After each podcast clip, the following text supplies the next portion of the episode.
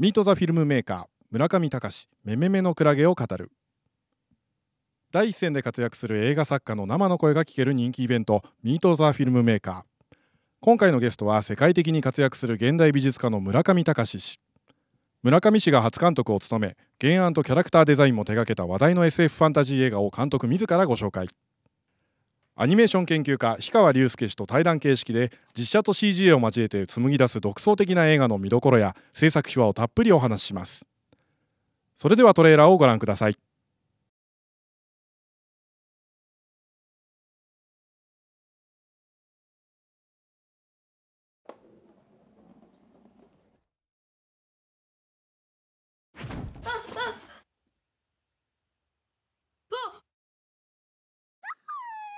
すごいや。クラゲに似てるね。よみんな仲良くしてあげてね。ろしくお願いします。え？え？あなたもフレンド持ってたの？フレンド？絶対に裏切らない友達だって。やっぱり可愛いな。お前の親戚研究所で働いてるんだってなんかおかしなこととかないか？息子超やばい研究してるらしいよ。お前のフレンドももう終わりだぜ。よそ者は出てけ！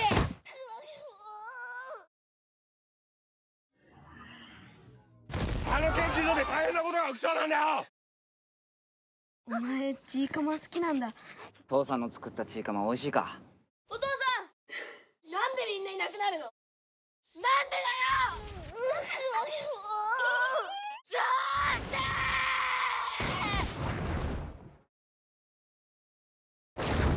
みんなのフレンドであいつを止めろみんな君と一緒なら僕は世界を変えられる。絶対に離さない！僕たち大事な友達だよ！めめめのクラゲ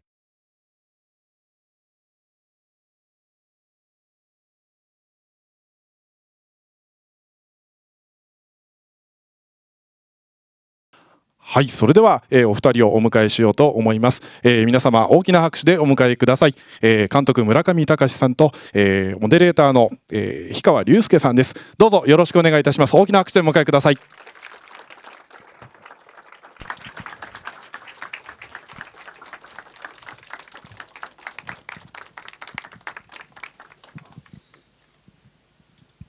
えー皆さんこんばんは、えー、氷川隆介でございます。はい、村上です。はいこんばんは。えーこれから、えー、と約1時間ですねあの村上隆さんの、えー新作映画「めめめのクラゲ」についていろいろとお話を伺っていきたいと思いますのでどうかよろしくお願いいたします。よろしくお願いします。はい。早速ですとこれは キャラクターですよね。そうですね。あのーごご紹介をはい、これ表現者ですか？ルクソーというキャラクターはと、えークラゲ坊というキャラクターです。あのーめめめのクラゲ、まあ今日あの氷川さんに僕ちょっとモデレーターを、あのええ。僕の方からお願いさせていただいたのは。あのプレスとかでも随分書かせてもらいましたけれども「はい。あのめめめのクラゲ」っていうタイトルは最初は、C、3DCG あ 3D っていうか CG のはい。アニメーションのそのタイトルで11年か12年ぐらい前に代官山でまあそのええ。頃 CG の僕もスタジオを作ってたところに氷川さんにいろいろ相談乗っていただいて。そうですね。はい伺いました。それでどうしようみたいな。漠然としたなんかこうなりなんかこう先行きの不安感みたいなものをはい。相談してた頃がありえ。で紆余曲折があってこうやってこう実写プラスはい。CG のその映画として、ええ。まあ、やっとこう誕生できたので、ええ。まあ、ちょっとあの氷川さんにも立ち会い人みたいな感じではい。あのなってもらいたいなと思ってお呼びあありがとうさせございます。ていただきました。えええーじゃあ早速その辺のね、はい。あの今回、まあ、最終的には実写と CG になったんですけれどもえもともと村上さんがあの、まあ、現代アートの世界に出てきた時にやはりアニメというものがものすごく大きい比重を占めていたわけですよね。はいはい、あのーそれこそあの氷川さんのその展開されてるアニメ評論のその、なんていうんですかねフィールドからまあすごく影響を受けて、ええ。あのー金田義則さんっていはいうアニメーターの方のモードが、はい。そのまあ本当に偶然だとは思うんだがその日本の可能派のはい。その描法と酷似しているということとあとその日本のその絵画制作においての空間制作方法もそのアニメーションにまあ散見される空間性、空間の成立方法みたいなものと非常に似ているのでその部分から、まあ、僕は僕自身がこうアニメファンだったので、はい、えー、ただしそのオタクの濃度が低かったっていう、まあ、悲劇があったので アニメ制作者には。ねいつも納得できないんだけどまあでもアニメ制作者にはその若い頃にはなれなかったっていう、はい、まああの事実があったので。ええその30歳ぐらいの時に、はい、その自分が勉強してきた現代美術の世界と、はい、その金田義則さんおよびまあ80年代90年代の日本のアニメーションのモードをまあなんかその一本のその線でつなげようと思ったのがスーパーフラットっていう、はい、まあ単語でつなげようと思って、それでこうアニメのモードであるとかもしくはその日本のオタクのフィギュアのモードであるとかそういうものを、えー、現代美術の世界の、えー、文法と合体させて、えー、発表してきたんですよね。はい。まあ、その頃に確か、えーと、一番最初にお会いしたのはそのカナダカナダ選手さんのハワイに行かれる時のそうです、えー、壮行会。そうですね、えー、とあれ何年だったかな、えー、と前世紀末。銀銀座銀座でありましたよね、うん、99年か2000年だと思うんですけど、はいはいまあ、あの本当にそのあたりすごく刺激的でですね、うん、あのまあ、あくまでも我々はアニメをアニメと思って割と普通にテレビで流れてるものであり、まあ、クリエイターに対しては興味があったんですけれどもそういうその広い世界のね芸術とか美術あるいは世界全世界にあのそういう現代アートの世界があってそこと接続できるっていうことがすごく新鮮だったんですよね。うん。はい、まああのまあ、今やね本当に政府も主導して、はい、クールジャパンであの、ええ、こういうその、はい、日本の戦後のサブカルチャーを、え、まあ、本当に重要な文化として、はい、えー、まあ、外国に、まあ、打ち出そうというムードはありますけども、あのまあ、僕らの世代が第一アニメ世第一アニメオタク世代っていうんですかね。ファンの世代は、やっぱり日陰な感じであんまりこう、はい、あの表でそういうことを言うと、まあ、ネクラであるとか、はいはい、あんまりこうよろしくないあの時代だったので。ネクラって懐かしいですね。オタクオタクって言われる前はネクラネが暗いって言ってネクラって言われてた、ね、そうですね、だけどまあその中でやっぱりその、えー、後にまあガイナックスみたいな作る人々がまあカウンターな気持ちも抱えて、はい、まあ初ミリフィルムのアニメーション作ったり、はい、まあその頃本当にそういったムードがあの若い世代に広がって、まあ、インディペンデントとプロの境界が曖昧になって、で、まあ、超軸要塞マクロスとか出てきたりとか、はいまあ、いろいろそういう時代があったんですけれども、あのそれのこう発生とかがですね、えー、と一回僕もまあニューヨークにあの、そのアートの勉強に行って外から見ると、まあ、本当にイギリスで起こったパンクムーブメントのような、その本当に大きなムーブメントに見えてきたんですよね。ね。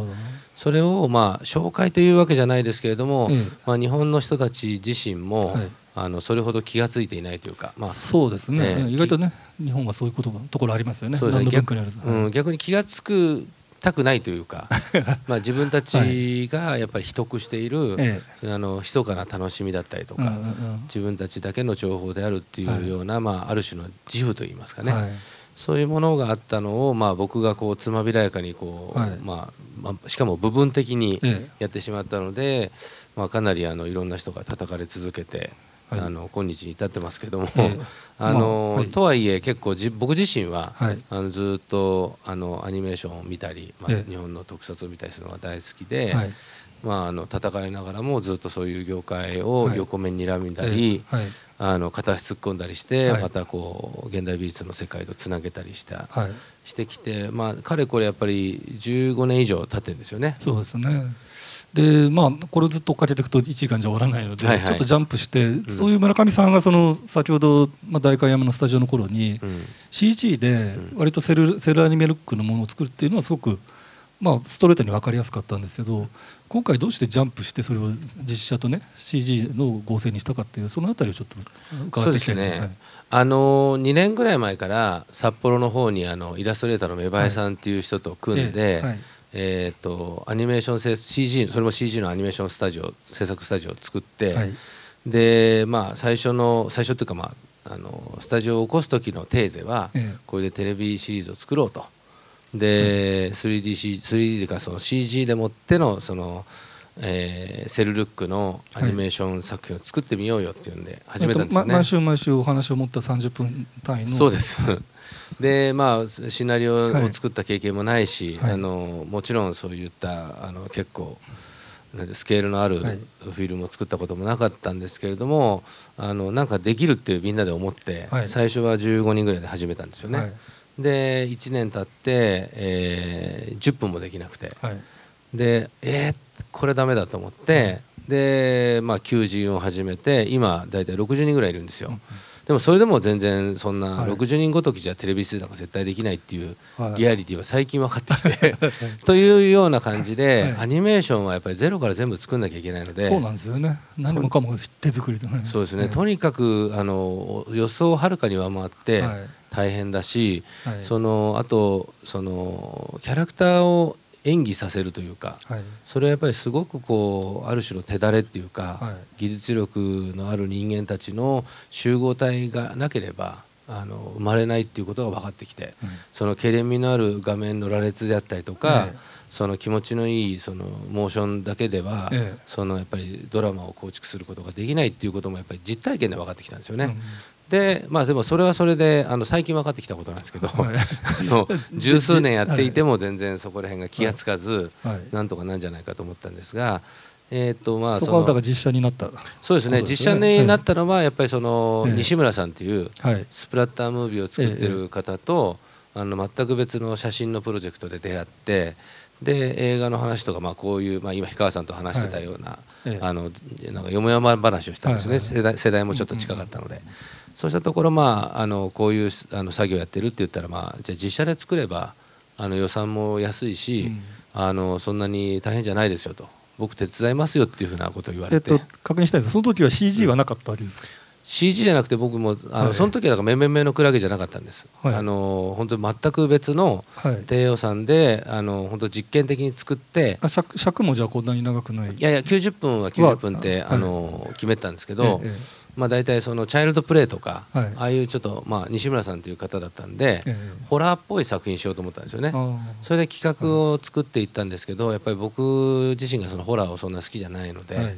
なかなかこうあのフィットせずに、はい、脚本開発の段階でだんだんこうやっぱり自分の僕の世界が出てきてしまい、ええ、タイトルも2回ぐらい変わって、はい、で最後の最後にもやっぱりこうその世界観が煮詰まってこないので短,、短時間だと。ちょうど、はいあの311の後だったんですよね、はい、あの311の前の年の年末に西村さんとお会いして、はい、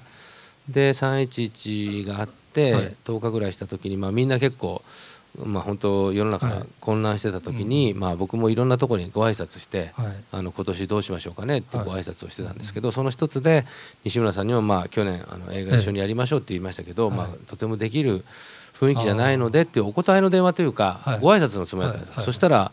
あの企画やりましょうよ今って言われてあの今がいいタイミングですと。逆にね。逆にその、まあいろいろあった企画も自分のところでやっぱりフリーズしてるし、あの僕らのそのチーム起動できるんで、今すぐやりましょうよって言ってくださって。ちょっと手が空いてるしそうですね。それであの企画開発を、まあ一気にその2か月ぐらいでやって、撮影を夏にやりましょう。まああの、はい、やりましょうっていう前提で動いていったんですけども、えやっぱりその2か月ごときじゃやっぱりなかなか世界観が煮詰まってこなあの、来なくて、はい、それで、まあ、僕もちょっともう撮影の日があとじゃあ3か月後に迫っているというところまで来た時に、慌てて、まあ、昔の企画書を掘り出して、まあ、3つぐらい企画書があったんですけど、その中でまあこれが今の話似てるって言ったら、いや西村さんやその脚本家の杉田さんという人がなんでこれ出してくれない、これ。いやこれはもう10年前からすごい大事にしてた企画なんで、今回こういう実験の作品を作るための企画じゃないんですって、い。や村上さんそういうことじゃね、映画ってできないよって説教を受けまして。出し惜しみくださいそうそうそうで、ええと思いましたけど、まあしょうがないので、もうじゃあ全部じゃあさらけ出して、まあこの西村さんたちホラームービーを作ってる人たちと一緒にやるんだと思って、ちょっと芸風が違うけどまあでも、とりあえずやっていくうちになんとかなるのかなと思いながら、それでやったのがまあめめめのクラゲの実写化なんですよね。それもその夏にじゃもう撮影をそうです。実際本編に使われているものも撮影開始そうです。全部、あの撮影しました。であの先ほど言ったように特撮しあ特撮とあの、はい、マペットの映画のつもりだったので。ちょちょっとこの辺でこのキャラクターの紹介というか、はい、あそうですね。それであのクラゲ坊はあの主人公の、はい、まあ、そもそもこのクラゲ坊というキャラクターもアニメのあの企画段階では、ええ。ネズミ男ぐらいの背があって、はい、あのキャラクター設定もネズミ男だったんですよ「ゲゲゲの鬼太郎の」どっちかというと恐ろしげな感じで、はい、そのあなんていうんですかねあの魔界への魔界への入り口に誘うという。案内人そうですね、はい、そういう企画だったんですが、ええ、実写でそういうのを、はい、まあ、やりたいって僕は最初言ったんですが、はい、それはあの西村さんたちが言うんですけども、はい。僕らスプラッタームービーの人が言うのもなんだが 怖いですよと。それちょっと作品として全然村上さんが今、あのこう考えてるファンタジーにはならないので可愛くした方がいいんじゃないですかねって言われて。それであの、まあ、原画を、まあ、多分、氷川さんも前ちょろっとは見たと思うんですけど、気持ちの悪いクラゲ棒から可愛らしいクラゲ棒に変わってったんですよ。圧縮したキューッとちっちゃくなって。それであの、こういう可愛らしいのになったんですよね。でこっちのあのルクソーっていうのは、ルクソーっていう名前もあのえーと、はい、まあ、結構僕自身がずっとキャラクターをいつか使えるであろうと思って、はい、あのメモ帳にいっぱいこうあのエジプトとか、はいはい、ギリシャの彫刻をですねルクソはね。そうですね、はい、そういうものをいっぱいスケッチしてて、まあ、その中からこう、あのその中にルクソっていうキャラクターいたんですよ、でもその僕がその企画会議の時に間違えてしまってこの作品ではシモンと言われてるさあの、形状が本当はルクソというタイトルだったんですけど、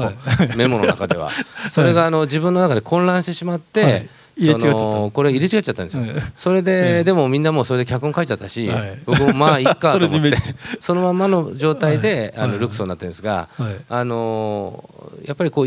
そのこのこのキャラクターだけが最初の企画の名残を残して、着ぐるみなんですよね。なるほど。着ぐるみ、あ、あとその最終的に出てくる怪獣とかも、うん、あの着ぐるみだったんですよね、はいはい、で名残は少しありますが、え今はもう全部、C、あの CG になっていましたし、はい、でもこう2つ並んでるのに、うん、こっち等身大、はい、でこっちは主人公のあ、はいはい、こっちは女の子の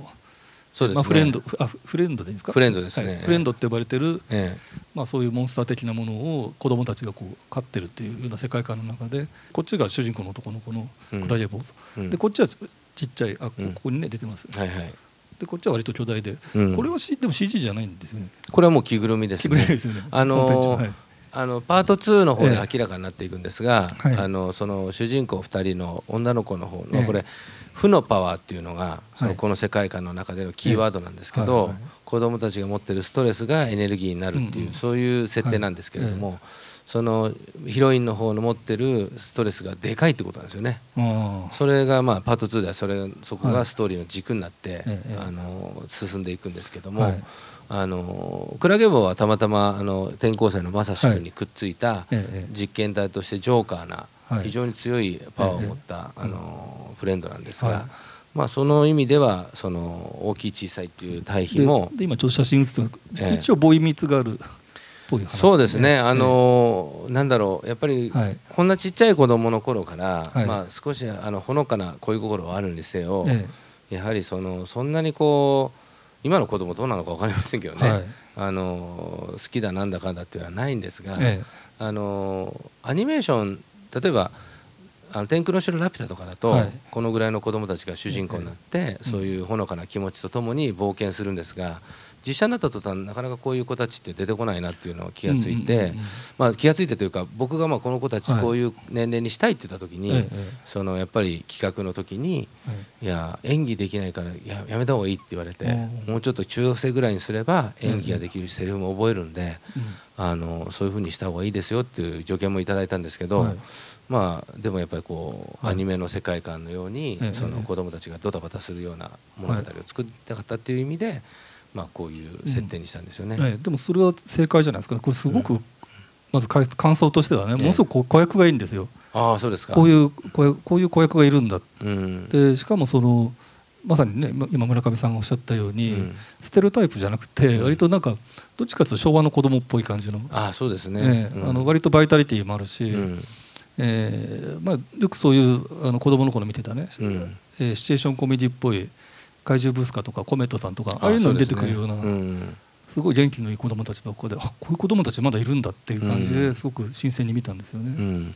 あのー、最初にやっぱりこうじゃあ世界観を作る時に、あの参考にしたらやっぱりあの東映が作ってた水木しげるのものの「悪魔くん」とか「カッパの三平」とか、妖怪妖怪ものですね。そうですね、まあ、それであのジャイアントロボに出てくる主人公の、はい、僕ちょっと俳優の名前分かりませんけど、子役の方がいて。金子義信 さすが、はい、そその子が、あの僕の頭の中でのその、まあ、設定だったんですよね、ああいう子みたいになって、まあ、ドタバタ、あのまあ、この日本の震災後の世界をまあ、動きそうですね。さっきね震災がきっかけだって言ったらすごくその震災もあの大きな物語上のキーワードになって、そうですね、ね。うん、まああの、非常に自分でこう、まあ、映画っていうのを初めてここまで、あの深く関わって、2年ほど、まあ、本当はささっきも話しましたけれども、あの石村さんと話した時は短編で、ええ。撮影も1か月ぐらいやったんで、そんなに対策でもなく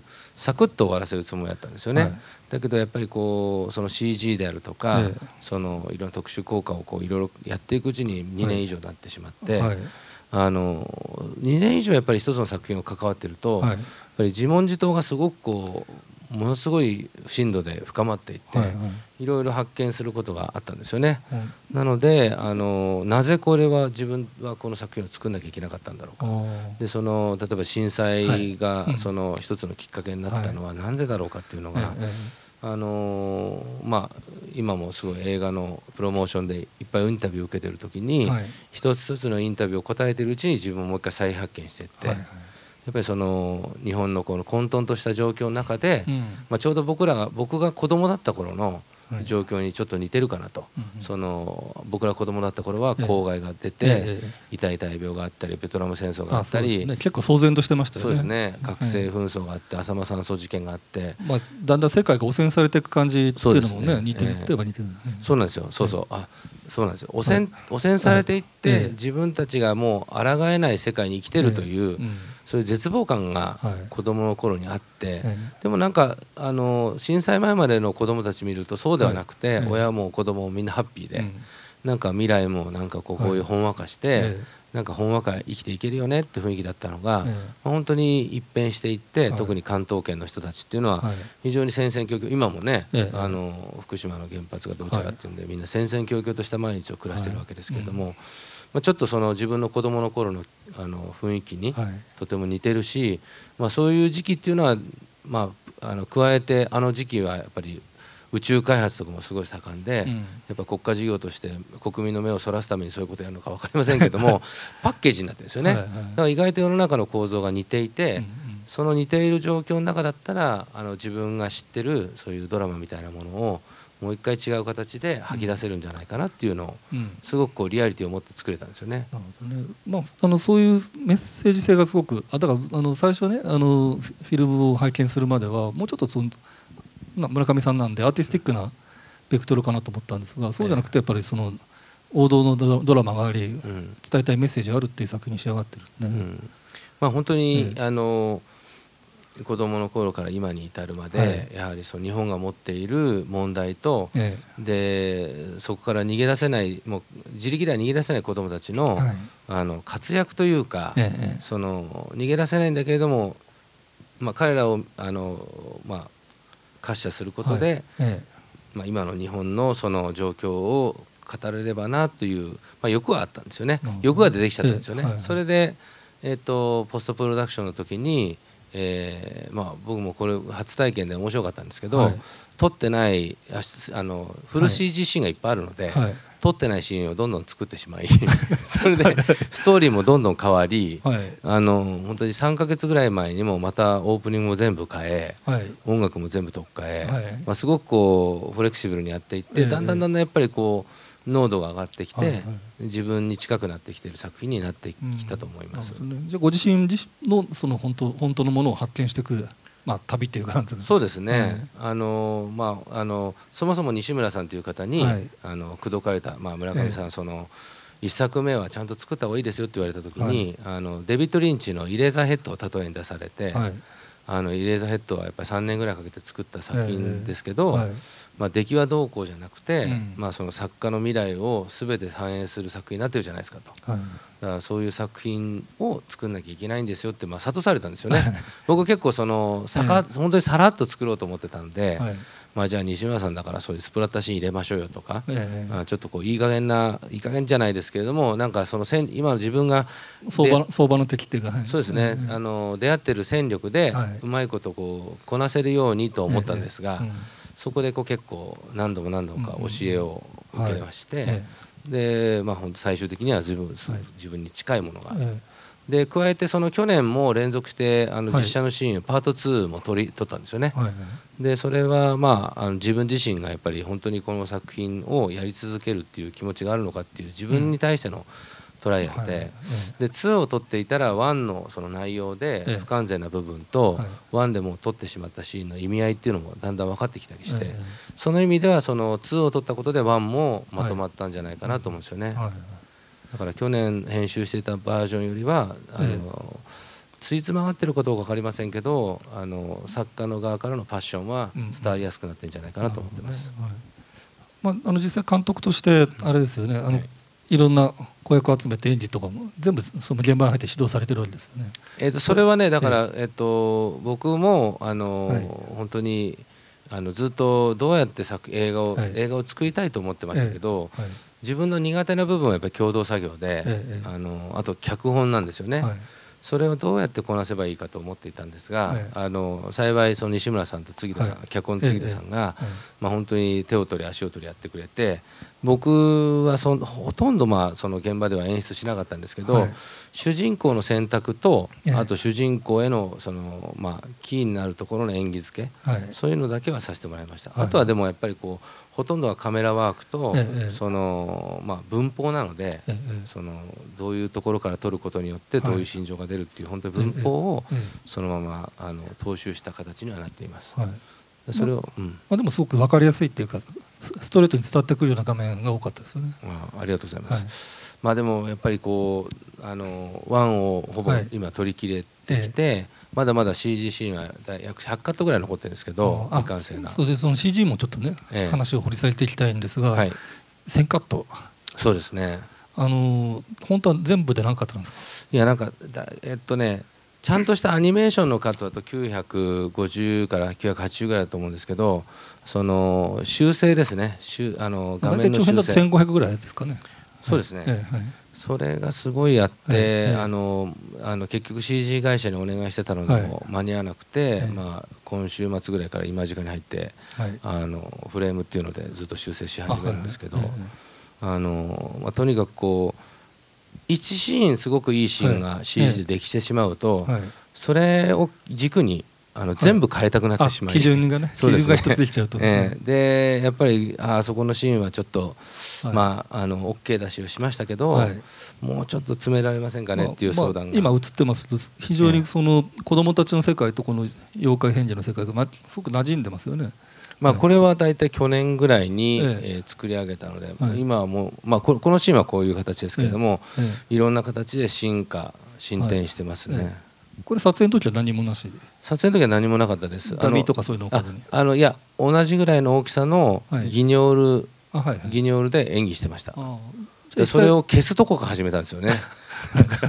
とてもあの CG, CG を作ってる人泣かせというか、申し訳なかったです。全部だから消して。消すって簡単にいかないじゃないですか。そうなんですよ、ね、2回撮ってる別ですよ。書いてるようなもんになっちゃうんですか。まあまあでもあの,、あの CG も想定して2回撮ってるとこもあったので、まあ、背景とかの素材は結構。で今暗レボ出てますけど非常にこの光の感じとかこの透けてる感じとか、ねはいはい、すごいこだわってるこれでだけでやっぱりでもこのシーンは、えー、ついこの間もやったんで2年弱やってますね、はい、このシーンは。このプルプルプルプルって難しかったですね。あの、はい、やっぱりこう何が難しいかというと、はい僕の基軸になってるのは、まあ、あのスタッフの中ではよく言われてるんですけど、ええ、村上さんの頭の中アニメですよと、はい、実写じゃない、はいはい、なのでリアリアリティレベルそうそのそのままやると絶対嘘くさくなるからって言われて、でもどうしてもそのアクションの例えばためであったりとか、そのまあ脅かしであったりとかそういうものを欲しくなってい。ろいろこうコマごとに指導したんですよね、そうすると、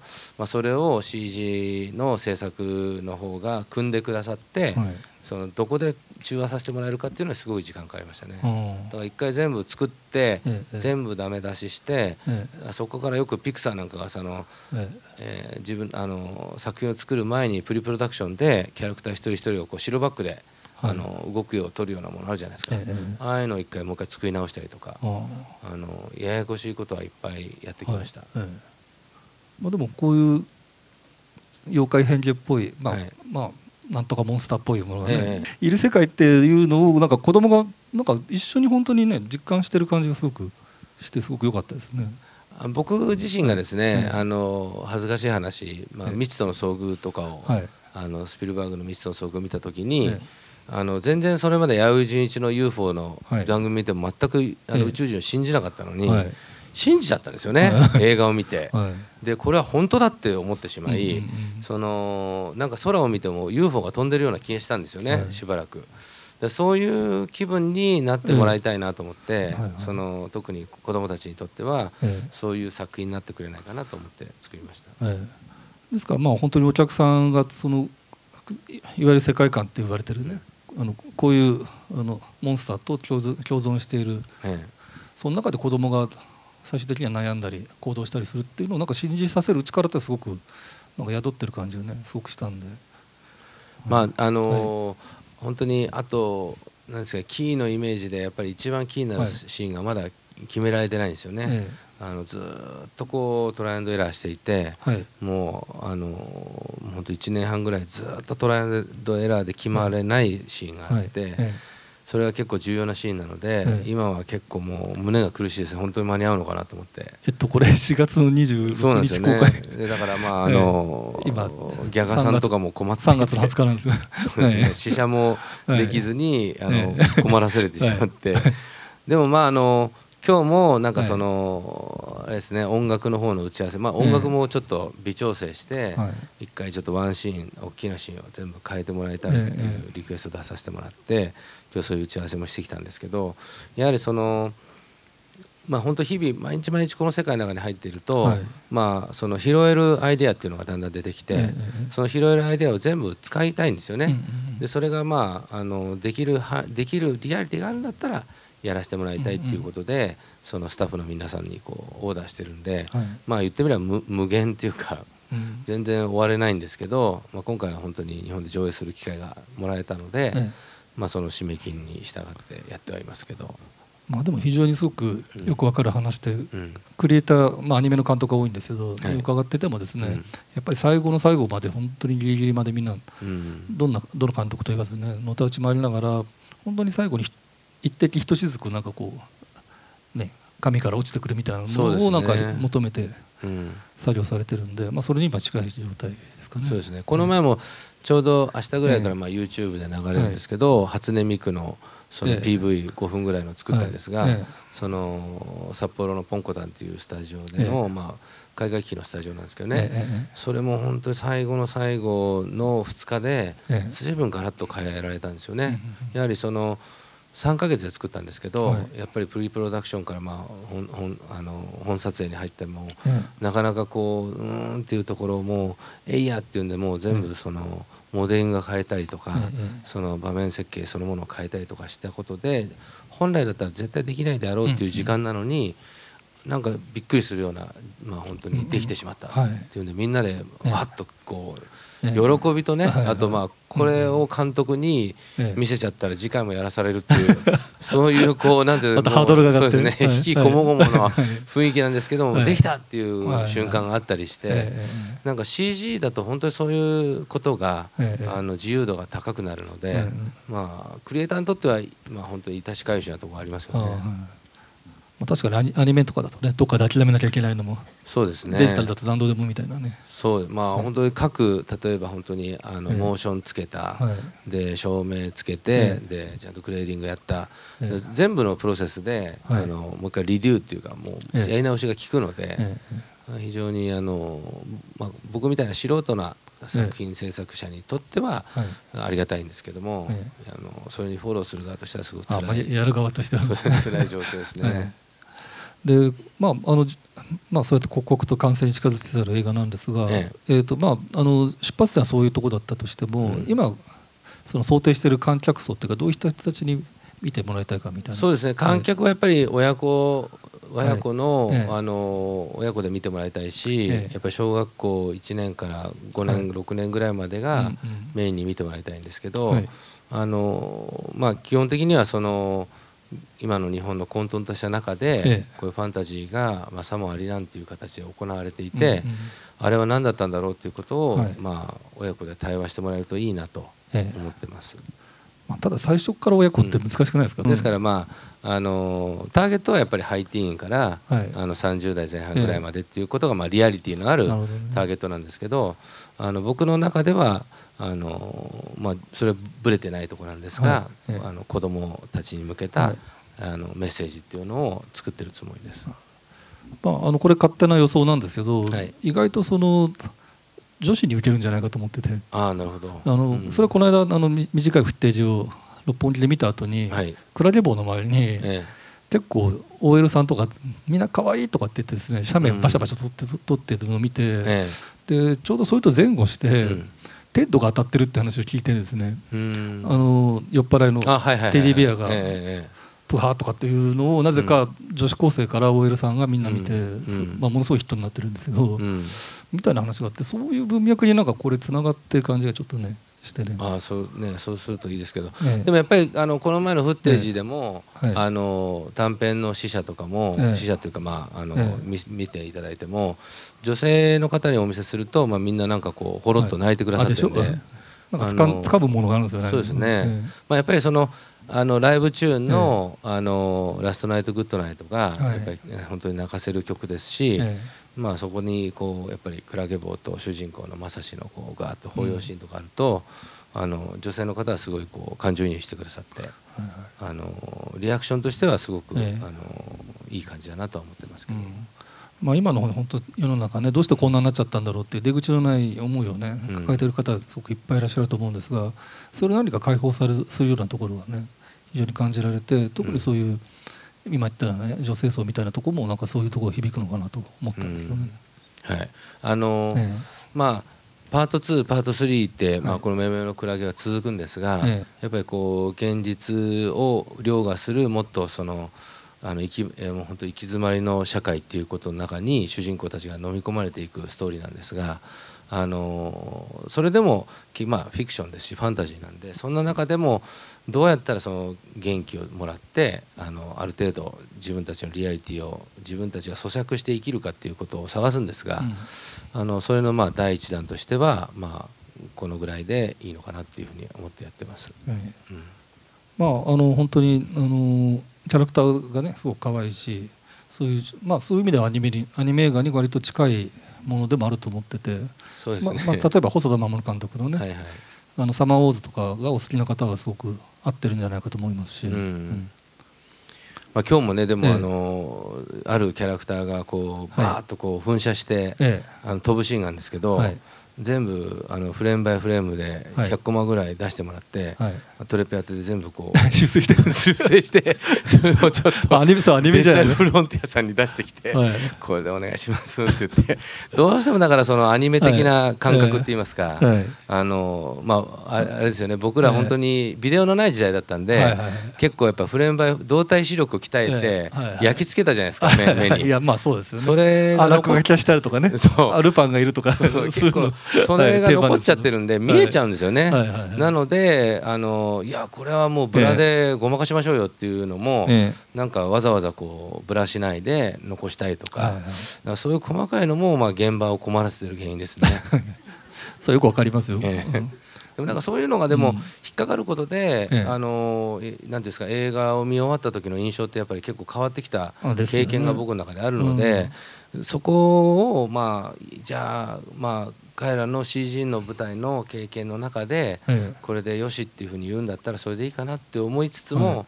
いやそうじゃないなと思うところはまあ死守してもらってこちらの方に死守して、あのやっていただいてますね。まあそのある意味その村上さん出すね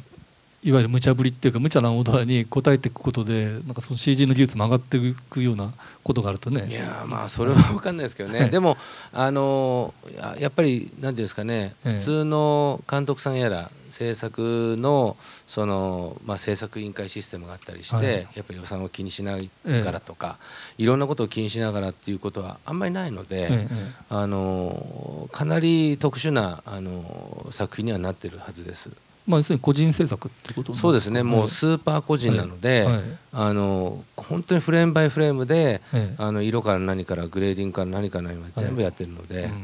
あの自分としてはもうもうこれ以上できないっていうところまで詰めてやってますんで、特殊な作、まあ、ストーリーがどうこうとかねいろいろ、まあ、あの見る人が見れば問題はもちろんあるでしょうけど、自分がその海外彫刻作ってるのと全く同じ、うん、あの仕組みで、はい、あの納得いかないところはないところまで詰めて作っています。うん、じゃあどうですか？映画作りのその手応えっていうかね。あのーはい、それはどんな感じですか？そうですね。宮崎駿さんがね、はい、あのよく作品を一作作ると1年間ぐらい休むっていうふうな話を聞いて、はい、僕とかファンなんでね、休むなよ どんどん作ってあのジブリミュージアムとかで3本ぐらい作りゃいいじゃんとか思ったんですけどあの確かにその物語の中に没入すると、あの僕も初めての体験だったんですけど、はい、このこの世と、その映画の世界が混濁してきて、はいはい、ちょっとあのたまにうつうつになったりするんですよね、自分の中で整理できなくなって。だからこれがなんかこういう状況がやっぱりこう通常モードで続くと、大変になっちゃうのかな。だからそういう休みとかが定期的にないとフィジカルにいっちゃうのかなっていう経験を今している最中なので、でもそれをマジで気をつけた方がいいです。よ持ってかれちゃったりする場合が、そうそうそれはよくねあのなんかそういう話は人事の話として聞いててへえと思ってましたけど。信じてなかったんですか？本当になんかこう 何ですかね。あの直人っていうねあの斎藤工さんの役なんですけど彼が一番悩めるあのキャラクターなんですよ。で板挟みになって、ええ、あの日本政府から来てる、はい、出向してる研究員で、あのま、主人公の正志君のおいでも、あ、はい、おじでもあるんですけど、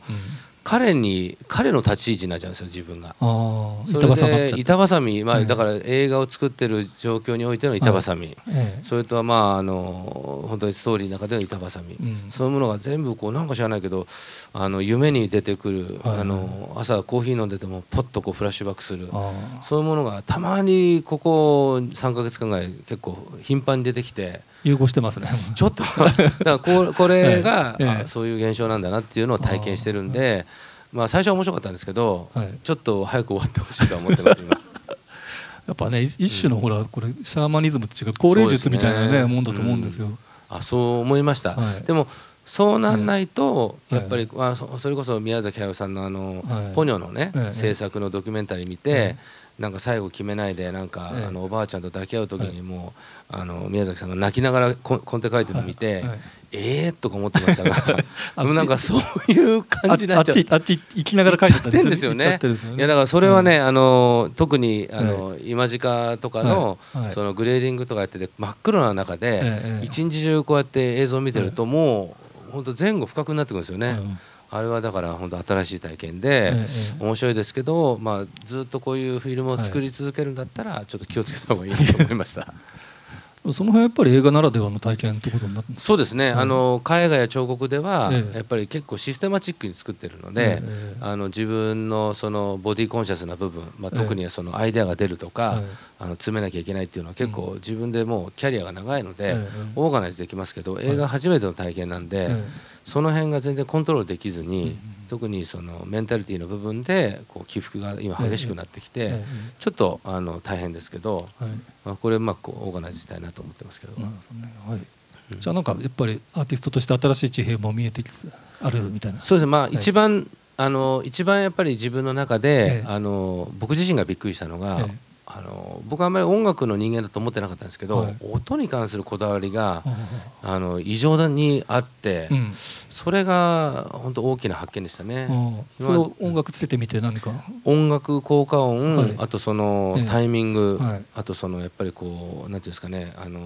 聞こえないヘルツっていうかそういうところとかも気になって気になってしょうがなくて、まあそれが最終的なところまで詰めれるかどうかは別にして。ええあのまあ、本当にそこに、まあ、次回はもっともっと時間と、うん、あの密度を持って仕事したいっていうのは発見でした、はいうん、まあ、音大事ですもんね。今すごい音響システム良くなってるし。そうですね、あの、はい、まあいろいろこうあの自分は観客として見てる時には、はい、あのいい曲だなとか、ええ、なんかこのサントラ迫力ねえなとか なんかぼんやりした気持ちでしかなかったんですけど、先ほど、まあ、あのシャーマニズムじゃないですけど、はい、やっぱキャラクターの気持ちをこうぐっとお客さんに伝えなきゃいけない、まあ、お客さんっていうのは一番最初のお客さん自分なんで、自分自身にもう一回リマインドしていくためのその手さばきとして音楽がこれほどこう気になるとは思わなかったのが非常に面白かったですね。まあ、じゃあそこも含めて今最後のそうですね。ええ、あのー、まああの映画はねでもやっぱ興行なので、はい、ヒットするヒットしないっていうのがすごく大事だと思うんですけど、はい、まあ、僕としてはまあそれはそれでまあ本当に運を天に任せる感じで、はい、あのそこまではオーガナイズできませんが、自分のテリトリーではもう本当100%以上やってるのであの恥ずかしくない作品には仕上げられると思ってます。はい。まあ、何かこれを映画に期待されてる方々なんかメッセージっぽいことがあれば、そうですね。あの、えっ、ー、とそうだなあの結構こういうあのジュブナイルで、はい、ファンタジーで、その特殊効果特殊撮影が、はい、あのここまでコンボしてる作品っていうのは、あんまりないと思うので、あのまあ見に来ていただいて多分なこれは何だったんだろうなっていうようなあの気持ちになれるようなあの結構新しい体験の作品になってると思います。もちろんあの氷川さんとかね、はい、そのもう僕らの世代でオタクの人たちはその情報ソースとか、うん、これは何だなっていうのは分かりますけど、うん、あのでもそういう予備知識がない人たちにとってあの、まあ、それをそういう予備知識ある人にとってもやはり今のその技術でもって乗り越えようとしているので、まあ、本当に未体験なあの作品になってるんじゃないかなっていう気持ちはしてます。はい、はいまあ、本当にあのこれすごく今自分でやれたねあれが出ましたけど少年期の少年少女期のね、はい、ビビッドな気持ちが描かれてカタリスもある王道の娯楽作品だと思いますので、本当に、あの期待してます。ありがとうございます。はい。はい、じゃああと会場からあのえっ、ー、と二三質問ということなんですけれども、えっ、ー、とマイクが行きますので、あのじゃあどなたか質問のある方で挙手いただければ、あじゃあそちらの方。あの先ほどのお話の中に音楽にこだわりを持つようになったという話があったのとあと初音ミクの PV がという話があって村上監督の初音ミクの印象っていうかあの初音ミクとの出会いみたいなのがどういったものだったのかなと思いまして、はい、お願いします。はいあの初音ミクとの出会いはあのズバリあのライブチューン KZ さんとの出会いであの3年ほど前に台湾であのあるイベントをやって芸祭というイベントをやった時にあのイベントのその DJ をやってもらうために来ていただいたんですよ台湾に。でその時まであんまりその KZ さんのことを知らなかったんですけどそれからまあいろいろリサーチしていたらあのミクのまあミク使いとしてはすごいこう著名な方で、まあ、僕全然あのそういう偉い人だと知らないでもっとこれちゃんと作ってよとかなんかすごい 命令したんですよね。でで「はい」とかすごい腰の低い方なんで「分かりました」っつってもうどんどんなんか20分で1曲作ってくれたりして「おできるじゃん。3曲ぐらい作って」とか随分なこと言ってたんですけどあのー、でまあ帰ってきて「あ KZ さんってあのラストナイトグッドナイト作った人なんですね」っつったら「まあそうなんですよ」その曲がすごい好きになってであのーこの「めめめのクラゲの」その、まあ、音楽どうしようかっていう時にその、まあ、自分の好きな曲を、まあ、あの iTune であの合体して、まあ、そのスタッフとみんなでシェアしてる時にあのたまたま編集、まあ、西村さんという方が編集もしてくださったんですけどあの最後と途中の何回かにつけてくれたんですよね。その「ラストナイト・グッドナイト」そしたらすごいハマったのであのあこれはじゃあもう KZ さんにお願いしてあの初音ミクのこれでやろうと思ってそれでやりましたでもその間にやっぱりこうだんだん僕らもあのミクの仕事がなんかいろいろ発生してきたりあのあのミクを作ったクリプトンフューチャーの伊藤さんっていうあの社長さんとも知り合ったりしてあのミクが好きとかっていうそういうプリミティブなことというよりはそのなんかあの一緒にやっていくプロジェクトの一つとしてあのすごくこう親近感のあるそのものになってきたと思います。ありがとうございます。えっと他にいらっしゃいますか？はい、あどうぞ。はい。先ほどあの今近さんのスタジオで、えー、直接一枚一枚コマで書かれているというお話だったんですけれどもその映像特にあの、まあ、今までの 2D のアニメだと一枚一枚のそういうもう微分したようなもので、えー、動きを作っていくで CG だとまたちょっと違うアプローチのあの動きだと思うんですけども今回その村上さんの、まあ、映像作りの中でその動きというものに対して、まあそのまあ、発見したりとかあのなんか手応えを感じているようなあの、まあ、感覚というか、えー、いうものがあればぜひお聞かせていただきたいなと。あの特にそのフレンドっていうそのクリーチャーのリアリティがあのまあ多分5年ぐらい前とは比べ物にならないぐらいあのリアリズムが表現できるんだなっていうことにまずすごく驚きました。まあ